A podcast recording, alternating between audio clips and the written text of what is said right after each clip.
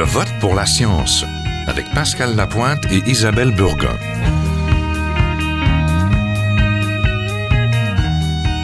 Cette semaine, comment s'attrape le terrorisme Bonjour, ici Isabelle Burguin. Pascal Lapointe n'est pas là cette semaine. Nous accueillons Alexandre Trottier, stagiaire en journaliste à l'agence Science Presse. Bonjour Alexandre. Bonjour. Ça va bien Oui, très bien. Alors la question qui est souvent revenue sur le tapis ces derniers temps, qu'est-ce qui se passe dans la tête d'une personne qui pose des bombes, qui commet un attentat terroriste?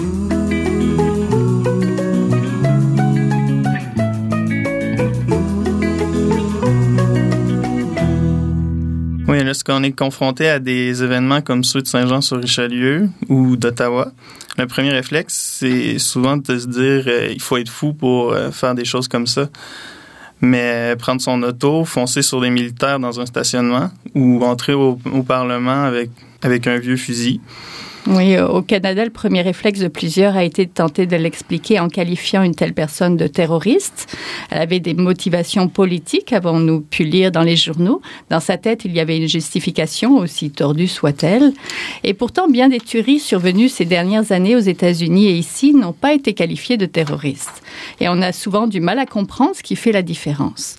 Aux États-Unis, si un homme abat une dizaine de personnes sur une place publique et blesse grièvement une politicienne, comme en Arizona en 2011, on parle d'une tuerie de masse, presque jamais d'un attentat terroriste. Mais plus près de nous, on a connu Marc Lépine, qui a tué 14 femmes à l'école polytechnique en 1989. Il prétendait agir pour euh, des, des raisons politiques. On a aussi connu Richard Bain, l'homme derrière l'attentat manqué contre Pauline Marois le soir de l'élection en 2012, qui prétendait aussi euh, avoir des motivations politiques pour agir. Ça n'a pourtant jamais été qualifié de terrorisme. On a traité ces cas-là comme des psychopathes, des tueurs fous, en fait. Mm-hmm. Mais euh, où est-ce qu'on passe la ligne entre, euh, entre terroristes, psychopathes, tueurs fous? Est-ce qu'on est qu'on peut prévenir des, des drames comme ceux-là? Oui, ce sont des bonnes questions. Nos deux invités ont réfléchi, chacun à leur façon, à ces questions-là. Benjamin Ducol, doctorat en sciences politiques à l'Université Laval, qui étudie la présence des mouvements djihadistes sur les réseaux sociaux. Bonjour. Bonjour. Et on a euh, par téléphone avec nous euh, le professeur Jocelyn Bélanger du département de psychologie de l'Université du Québec à Montréal. Bonjour. Bon matin. Lui s'intéresse entre autres aux motivations des personnes qui commettent des actes terroristes. Oui, c'est bien ça. C'est bien ça, hein? Alexandre? Euh, oui, ben, Monsieur Bélanger, on va commencer avec euh, une question qui est euh, un peu provocante, mais que, que plusieurs se sont posées. Euh, quelle différence est-ce que vous pouvez faire entre un tueur fou et un terroriste?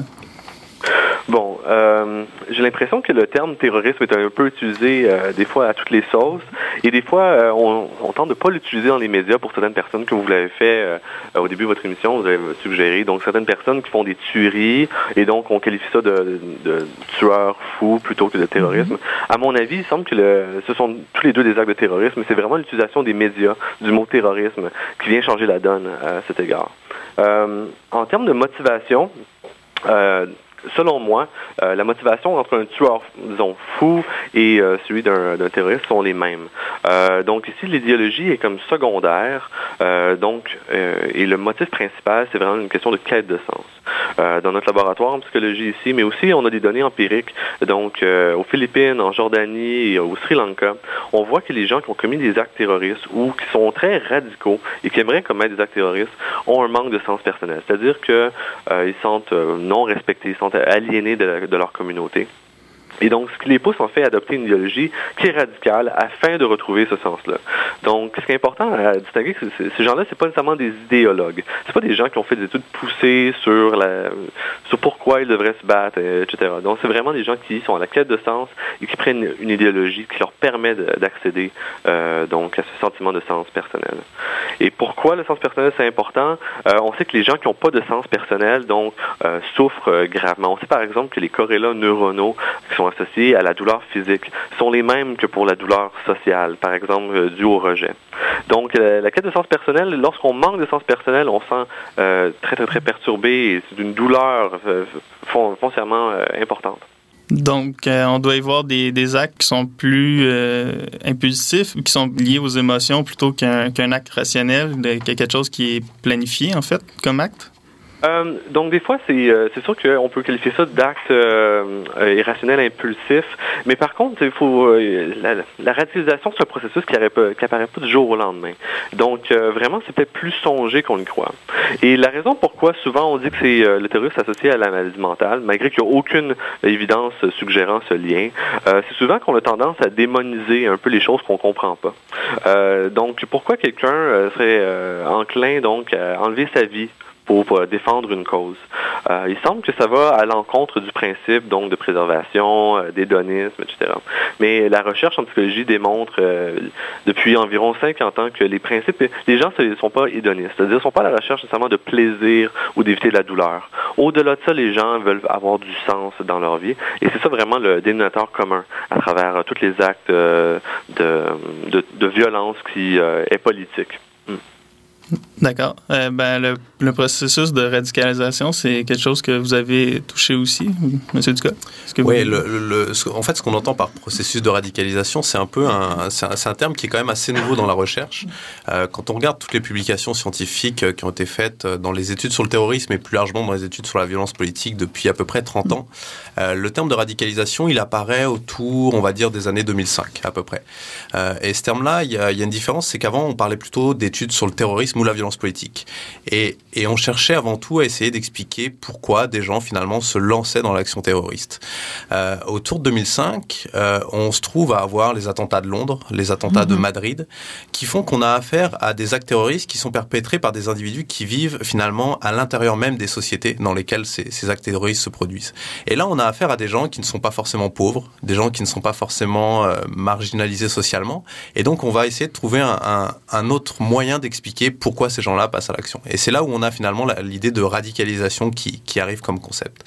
Alors l'idée de radicalisation, elle est, elle est aujourd'hui très débattue par, euh, par les chercheurs, avec cette idée de savoir est-ce que finalement euh, la radicalisation, ça signifie euh, un processus avant le passage à l'acte? Est-ce que mhm. c'est nécessairement un processus qui, qui, qui, aboutit par le passage à l'acte violent ou pas? C'est toute la difficulté de, de, caractériser ce processus. Moi, j'ai tendance à, à, à à essayer d'utiliser le terme de radicalisation, mais de manière assez modérée. Euh, autrement dit, euh, la radicalisation, ça, ça, ça, ça, a tendance à, pour moi, à, uniquement euh, qualifier cette idée que pour qu'un individu passe à l'action violente, euh, il faut qu'il en ait à un certain point internalisé cette idée que euh, la violence constitue euh, constitue un moyen d'action possible et légitime pour lui en fait. Et non forcément, comme certains chercheurs l'entendent, avec l'idée qu'il faudrait forcément des idées radicales pour, euh, pour passer à l'action violente. C'est toute l'ambiguïté la, autour de, de, ce terme de radicalisation qu'on qu a à l'heure actuelle. Oui, ça pose la question des prédispositions. En fait, on comprend mal qu'une personne née au Canada qui a vécu dans une société démocratique et laïque soit prête à donner sa vie pour une religion, que des gens comme Michael Zéaf Bayebo ou Martin Couture-Bibo qui en seraient venus à sacrifier pour tuer des infidèles, ça nous semble impensable. Comment une personne en vient-elle à suivre une idéologie aussi radicale et à commettre des actes terroristes? Peut-être, euh, professeur Bélanger? Euh, donc, euh, les données qu'on a accumulées dans les dernières années, encore une fois, dans nos laboratoires et sur le terrain, à travers différentes idéologies, que ce soit l'islam ou encore ce soit les tigres tamouls du Sri Lanka, euh, ce qu'on remarque, c'est qu'au début, donc, il y a une perte de sens personnel. C'est-à-dire que les gens sont aliénés, sont, ils n'ont pas de respect de leur communauté. Et donc, la réponse naturelle à cette douleur-là, donc, c'est d'aller chercher, en fait, un sentiment de sens personnel à travers un groupe. Pourquoi un groupe? Parce qu'un groupe, ça donne du prestige, des ressources, un statut. Et donc, euh, les gens vont épouser l'idéologie du groupe afin de, retrouver un sens euh, personnel. C'est sûr que ça peut être une bonne chose quand le groupe est pro-social, altruistique, etc. Par contre, ça peut tourner au vinaigre euh, lorsque l'organisation euh, épouse donc des euh, des croyances radicales. Et il semble que c'est ça vraiment le, cheminement progressif d'un individu qui est susceptible donc de se radicaliser. C'est qu'au début, il y a une espèce de sentiment d'aliénation et donc l'idéologie sert en fait, c'est le moyen d'obtenir la gratification, donc le sens personnel. Euh, oui, puis dernièrement, ce qui, on a beaucoup associé ce processus de radicalisation à l'islam, à, tort et à travers, en fait, dans, les journaux. Mais pourtant, il y a plusieurs autres causes qui sont possibles. On, on vous avez parlé des, des tigres tamouls. C'est des, des gens qui étaient pas qui étaient pas qui le faisaient pas pour des raisons qui étaient islamiques, mais on a aussi des gens qui ont justifié des tueries avec euh, des complots euh, féministes ou même extraterrestres, voire euh, pour des raisons qui étaient de l'ordre de l'écologie, pour des raisons environnementales. Est-ce que le, processus est le même, peu importe, d'une cause à l'autre ou d'un endroit à l'autre dans le monde? il semble effectivement que l'idéologie ici soit secondaire. C'est juste l'idéologie, c'est un moyen plutôt qu'un objectif. L'objectif en tout cas, comme je dis, en lien avec notre théorie et, nos données empiriques à ce sujet-là, c'est vraiment la cas de sens personnel. Et donc, à travers l'idéologie, les groupes, euh, le processus est identique, et culturellement ou en fait universel, si vous voulez. Euh, et donc, on a des données pour, pour démontrer ça. Ce qui est vraiment important euh, ici, je crois, à souligner, c'est que vraiment, on parle d'un processus donc qui s'applique à plusieurs groupes, plusieurs idéologies. On parle vraiment d'une quête qui est motivationnellement identique. Hmm. D'accord. Et ben, dernièrement, dans les journaux, on a, on a beaucoup entendu des, chiffres comme euh, des, euh, des, chercheurs qui avançaient qu'il y aurait des milliers de, de ce qu'on appelle des, loups solitaires potentiels, des, gens qui, qui seraient prêts à, passer à l'acte en, en, sol américain ou, ou canadien. Euh, est-ce que est-ce que vous croyez que est-ce que vous croyez qu'il y, a matière à s'inquiéter de tout ça ou est-ce que je crois qu'effectivement, oui, il y aurait. Euh, c'est sûr que le terrorisme, c'est un acte qui est, qui est très peu probable. Il faut relativiser euh, les, choses. Vous avez plus de chances de mourir dans votre véhicule ce soir que d'un acte terroriste. Il faut relativiser. relativiser. Euh, par contre, euh, les, le, donc le phénomène des loups solitaires a été encouragé beaucoup dans les, surtout dans les derniers mois, je dirais, avec des groupes comme l'ISIS, mais aussi dans les dernières années.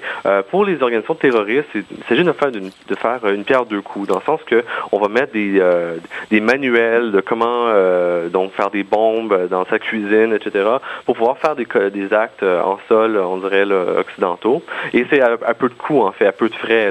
L'information qui, est mise en ligne.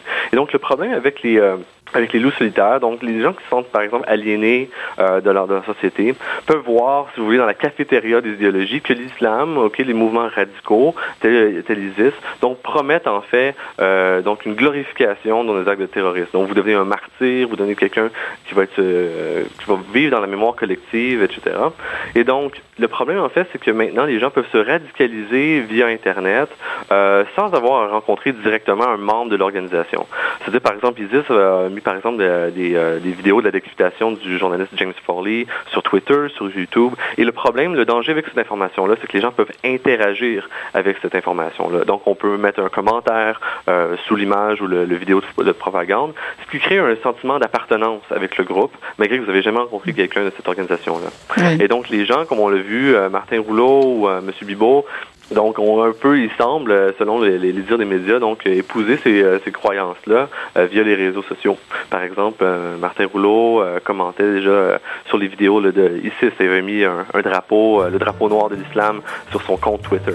Donc, vous voyez une suite de radicalisation via les, les, les réseaux sociaux, et d'après moi, c'est ça le danger en ce moment. Vos papiers J'ai bu du Waterman, j'ai bouffé les traits, et je repousse du goulot de la syntaxe à faire se pâmer les précieux à l'arrêt. La phrase m'a poussé au ventre comme un axe. J'ai fait un bail de 3-6-9 aux adjectifs qui viennent se dorer le mou à ma lanterne et j'ai joué au casino les subjonctifs, la chemise à Claudel et les condits modernes. Syndiqués de la solitude, museau qui dévore que quick, sédentaire des longitudes, phosphaté des dieux, cher à flic, colliant souffrance à la veine, remords de la légion d'honneur, tumeur de la fonction urbaine, Don Quichotte du crève-cœur, poète, au papier, poète, papier le dictionnaire et le porto à découvert. Je cours des mots à longueur de pelure. J'ai des idées au frais de côté pour l'hiver, arrimer le beefsteak avec les engelures. Cependant que Zara enfourche le bidet, à l'auberge Dada la crotte est littéraire, le verre est libre enfin, et la rime en congé, on va pouvoir poétiser. Le prolétaire spécialiste de la mistoufle, émigrant qui pisse au visa, aventurier de la pantoufle, sous la table du nirvana, meurt de faim qui plane à la une, écrivain public des croquants, anonyme qui s'entribune à la barbe des continents, poète, papier, poète, documenti, littérature obscène, inventée à la nuit onanisme torché au papier de Hollande. Il y a partout à l'hémistiche mes amis, et que m'importe alors, Jean Genet, que tu bandes. La poétique libérée, c'est du bidon. Poète, prends ton verre et fous-lui une trempe, mets-lui les fers aux pieds et la rime au balcon, et ta muse sera sapée comme une vampe. Citoyen qui sent la tête, papa de l'alphabet, de la. Benjamin Ducol, moi j'aurais voulu euh, vous entendre un petit peu d'abord euh, sur la culture du végétariat. Il semblerait qu'ici, favorise justement cette culture individualiste, etc. Quand vous, surveillez les réseaux sociaux, quand vous vous intéressez un petit peu au mouvement djihadiste, est-ce que vous sentez ça, qu'il y a une différence entre les messages d'ici ou de là-bas? Je sais pas. Je sais pas s'il y a fondamentalement une différence ce qui, entre les messages d'ici ou de là-bas. Il y a une différence entre peut-être euh, les messages de l'avant, c'est-à-dire de, il y a encore une fois 5, 10 ans en arrière, et les messages qu'on a aujourd'hui en fait. Euh, si je prends, à mon sens, moi la culture, la, la contre-culture djihadiste. Je parle de contre-culture, qui est effectivement, et je serais d'accord avec avec votre autre invité pour dire qu'il y a comme un, un self-service de l'idéologie. Euh, parmi ce self-service, il y a, il y a une contre-culture qui s'appelle la contre-culture djihadiste et qui amalgame tout un tas de, de, principes symboliques, de messages, de discours euh, tournés autour d'un narratif qui est assez fluctuant, mais qui en gros revient à dire que le monde musulman serait opprimé, euh, serait sous le coup euh, de l'impérialisme occidental et qu'il faudrait en gros se mobiliser pour le défendre. Ça, c'est la contre-culture djihadiste avec tout ce qu'elle tout ce qu'elle entreprend. Euh, on est passé d'une contre-culture djihadiste qui était euh, on va dire, euh, très lié à ce qui se passait du côté du Moyen-Orient, euh, qui était mmh. souvent, euh, souvent euh, très euh, théologisé, avec beaucoup de références, parfois assez abstraites, abscontes, autour de la, de la, religion mmh. islamique, etc., etc., à quelque chose de beaucoup plus, on va dire, occidentalisé et contemporain. Et dans ce sens-là, on a une différence aujourd'hui, par exemple, avec la propagande qui est mise de l'avant par l'État islamique, avec une propagande qui est très jeune, très occidentalisée dans les images, avec beaucoup de références, encore une fois, à, à parfois même à des jeux vidéo, des, choses qu'on retrouve ici, euh, qui montrent qu'on qu s'adresse plus du tout à la même audience en tant que telle. On, cherche une audience beaucoup plus occidentalisée euh, et c'est encore une fois le message, il s'adresse pas forcément aux gens qui sont sur place en Syrie ou en Irak, mais bien à une audience qui est à l'extérieur de ces pays-là. Et quand est-ce que vous voyez euh, que, que c'est arrivé ce changement-là, en fait, ce, changement-là de discours dans... Le, le, le, changement, c'est, je dirais, c'est véritablement opéré, euh, à mon sens, autour des années 2007-2008. Euh, pour revenir très rapidement sur, sur la façon dont, la, propagande, en fait, djihadiste se, se, se, diffusait en ligne. Auparavant, on avait une structure qui était assez centralisée. C'est-à-dire qu'on avait, encore une fois, des groupes, des groupes qui étaient plus ou moins connus comme Al-Qaïda, qui mettaient des contenus médiatiques en ligne sur Internet à travers des forums. Des forums qui étaient des forums connus des sympathisants djihadistes, mais qui étaient absolument euh, euh, introuvables pour l'individu lambda. Et donc, il fallait un minimum connaître ces, euh, ces, lieux, ces lieux virtuels pour être capable de télécharger les vidéos, aller chercher les, les, les communiqués, etc., etc. À partir du moment où on a l'entrée en scène des médias sociaux, notamment mmh. Internet, Facebook, à partir de, encore une fois, 2007-2008, euh, on a toute une transformation dans la manière dont la propagande djihadiste va se diffuser en fait. Euh, on a des vidéos qui passent sur Facebook, des vidéos qui passent sur Twitter, qui sont diffusées de manière extrêmement rapide et extrêmement importante en termes de volume, et ça change complètement la dynamique d'exposition en fait à ces contenus. C'est-à-dire que maintenant l'individu lambda a juste à taper sur Facebook djihad Syrie pour finalement tomber sur des centaines de vidéos produites par l'État islamique sans aucune difficulté, sans avoir forcément besoin de connaître plus que ça. Mais comment on tweet pour euh, justement pour ça, là, pour euh, inciter quelqu'un pour la propagande finalement. Comment un tweet, on, est, on élabore ce genre de tweet là Oh, ça, ça, bien court. Non, c'est en 140 caractères, c'est difficile d'inciter euh, d'inciter quelqu'un à, partir pour la Syrie, mais c'est il euh, y, a, y, a, différentes. Je pense qu'il faut pas non plus euh, voir une, une, forcément une stratégie totalement maîtrisée de la part des, des, organisations qui font ça. Encore une fois, l'État islamique est une organisation paramilitaire, une organisation qui qui souhaite avoir du recrutement, qui souhaite se mobiliser elle, communique donc d'une certaine manière, elle a envie de recruter du, monde et de mobiliser pour sa cause. Ça ne veut pas dire qu'elle fait nécessairement ça sur une base, euh, on va dire, euh, totalement pensée. Il y a tout un tas d'individus qui sont des sympathisants à cette mhm. idéologie-là, euh, qui vont relayer le message sans forcément le faire de manière consciente, de manière structurée, etc. Et donc finalement, le message se, diffuse de lui-même en tant que tel. On a des gens qui sont juste des sympathisants et qui, qui finalement vont reproduire, relayer ce message. Retweeter finalement. Retweeter, exactement. Donc, euh, vous voyez, les réseaux sociaux, ça, ça agit comme euh, pour accélérer la, la, la radicalisation ou vous voyez ça comme une cause? Je dirais que les, les, médias sociaux et l'internet en général, euh, il faut. On a eu jusqu'à présent, il y a beaucoup de, de, de, de débats qui, qui, circulent autour de ça, euh, à faire de l'internet un peu un facteur de radicalisation. C'est-à-dire, en gros, à dire euh, l'internet euh, finalement causerait la radicalisation.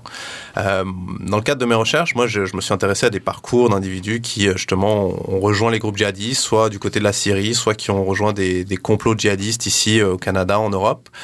Euh, et ce qu'on s'aperçoit, c'est que l'Internet est dans quasiment tous les parcours aujourd'hui. Mais Jusque-là, il n'y a pas grand-chose d'absolument de, surprenant. On utilise nous-mêmes tous les jours Internet, donc euh, on comprend que ça serait absolument pas surprenant de trouver euh, que les gens utilisent eux aussi Internet quand ils, euh, quand ils sont dans leurs activités. ce que j'ai trouvé par contre, c'est que l'Internet finalement ne cause jamais quasiment la radicalisation. C'est pas à cause de l'Internet que les individus s'engagent. Mm-hmm. L'Internet, c'est davantage comme une, on va dire, une boîte à outils. On a des individus, encore une fois, et, et là j'abonde dans le sens de, de, de M. Bélanger, qui sont fragiles, fragiles socialement, fragiles psychologiquement, qui sont en quête de sens et, et en quête finalement de d'avoir des réponses sur leur existence ça peut être des, des, des, questions de problèmes tout à fait mineurs, euh, euh de, de mal-être personnel ou des choses beaucoup plus grandes d'un point de vue idéologique, et qui vont aller chercher sur Internet justement une partie de ces réponses. Et quand ils vont sur Internet, ils vont les chercher de manière un peu chaotique, c'est-à-dire qu'ils vont euh, récupérer un peu tout ce qui se trouve à leur portée. Et on va avoir euh, à la fois des gens qui vont apprendre l'islam de manière tout croche, on va avoir des gens qui vont mélanger l'islam avec toutes les théories complotistes, on va avoir des gens qui vont amalgamer tout un tas de croyances, et, et l'Internet finalement est plus cette boîte à outils qui va faire que l'individu va construire ses croyances de manière assez, euh, assez chaotique en tant que telle. Donc, euh, est-ce que vous, on entendait hier euh, le ministre de la Justice à Ottawa, Peter McKay, qui lançait l'idée d'une loi qui viendrait limiter, il vise il vise vraiment l'internet et il voudrait limiter la propagande et la ce qu'il appelle la glorification des images djihadistes et terroristes sur l'internet. Est-ce que vous croyez que est-ce que vous croyez que c'est possible et que c'est souhaitable? Est-ce que ça peut être un bon moyen? Je, pense qu'il y a deux, débats dans la question en fait, euh, je pense que le, Canada y échappera pas. On a du côté de la France une, loi antiterroriste qui a été débattue au début du, mois de septembre, qui avait exactement la même question. C'est-à-dire est-ce qu'on peut euh, censurer les sites internet, euh, notamment les, sites internet djihadistes, pour éviter que les gens tombent dessus, ou est-ce qu'on peut en tout cas criminaliser le fait d'aller sur ces sites djihadistes là La question est est-ce que techniquement on peut le faire? La réponse c'est non. Absolument mhm. pas. On ne peut pas censurer l'intégralité de l'Internet. Il y aura toujours des choses qui vont passer à travers. Donc la solution technique, elle, elle ne fonctionne pas. Est-ce qu'on peut criminaliser le fait pour des individus d'aller sur ces sites djihadistes? Ben Là, encore une fois, on, on, on étend un peu plus la, la, restriction des libertés, euh, des libertés individuelles, parce qu'encore une fois, aller sur un site djihadiste, c'est pas forcément adhérer à cette idée-là. Mais il y a certains, il y a certaines personnes qui, qui peuvent aussi faire l'argument inverse en disant, si par exemple on compare ça à la, à la pédophilie, aller sur des sites pédophiles, c'est c'est criminel, c'est réprimé par la loi. Donc finalement, on pourrait aussi très bien appliquer ce, ce, même, ce même principe pour les sites djihadistes. la question reste, à mon sens, encore une fois, de est-ce qu'on a besoin ou pas d'avoir des outils légaux supplémentaires. Pour le Canada, euh, il y a tout un tas de, choses. Par exemple, les, appels à la haine, les discours haineux sont en partie condamnés. La liberté d'expression a toujours finalement euh, des bornes. On n'a pas une liberté d'expression absolue comme, euh, comme aux États-Unis, où là, on a effectivement une liberté qui est beaucoup plus grande de parole. Mais au Canada, quoi qu'il en soit, certains, certains discours sont punis. Et donc, on pourrait très bien utiliser cette voie-là pour punir les gens qui, qui font des discours, des discours de, de, de propagande djihadiste. Professeur Bélanger, assez rapidement pour clore l'émission, comment prévenir de tels drame et comment aider peut-être la personne euh, qui s'est engagée dans la radicalisation euh, donc, il semble qu'il y aurait comme plusieurs pistes en fait pour euh, pour prévenir plutôt que de réagir euh, aux actes de terrorisme. La première chose qui me semble évidente, c'est qu'il faut donc la question fondamentalement, c'est comment on fait pour éviter que les, les organisations terroristes puissent recruter donc des gens dans notre communauté. une des questions, en fait, une des réponses à ces questions-là, c'est que les, terroristes sont intéressés à une politique qu'on appelle de jujitsu, c'est-à-dire si vous connaissez les, les arts martiaux, les jujitsu, donc c'est en fait utiliser la force de votre euh, adversaire pour gagner le combat. Comment ça se matérialise en termes de société? C'est que les actes risques créent de l'incertitude, de la peur en nous et on réagit d'une façon discriminatoire avec des préjudices envers, certaines communautés, euh, ce qui les rend aliénés et donc euh, ce qui les rend plus susceptibles en fait d'épouser le, narratif euh, de groupes radicaux comme ISIS. Donc en termes concrets, on devrait s'assurer en fait que nos communautés sont bien tissées serrées, comme on dit en québécois, qu'on qu'on qu fasse de la prévention du, bullying, si vous voulez, à l'école par exemple. vraiment s'assurer que notre, notre, communauté, notre société donc soit rapprochée, qu'on évite la discrimination facile envers certains groupes euh, religieux ou euh, politiques. Euh, aussi, au Sri Lanka, on sait que euh, il est possible en fait de déradicaliser les gens.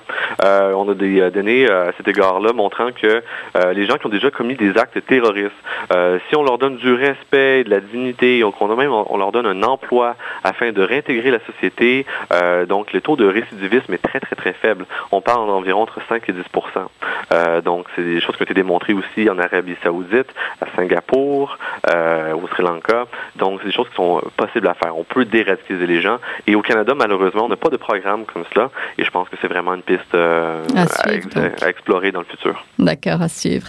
Donc, merci à nos invités, à Benjamin Ducol, doctorant en sciences politiques à l'Université Laval, et merci au professeur Jocelyn Bélanger du département de psychologie de l'Université du Québec à Montréal d'avoir participé. Merci à Alexandre Trottier d'avoir préparé cette émission. Je vote pour la science, l'émission où la science et la politique se rencontrent, une production de l'agence Science Presse et de Radio VM. À la régie Guy La France, vous pouvez réécouter l'émission sur notre site internet ou nous suivre sur Twitter à JVPLS. À la semaine prochaine.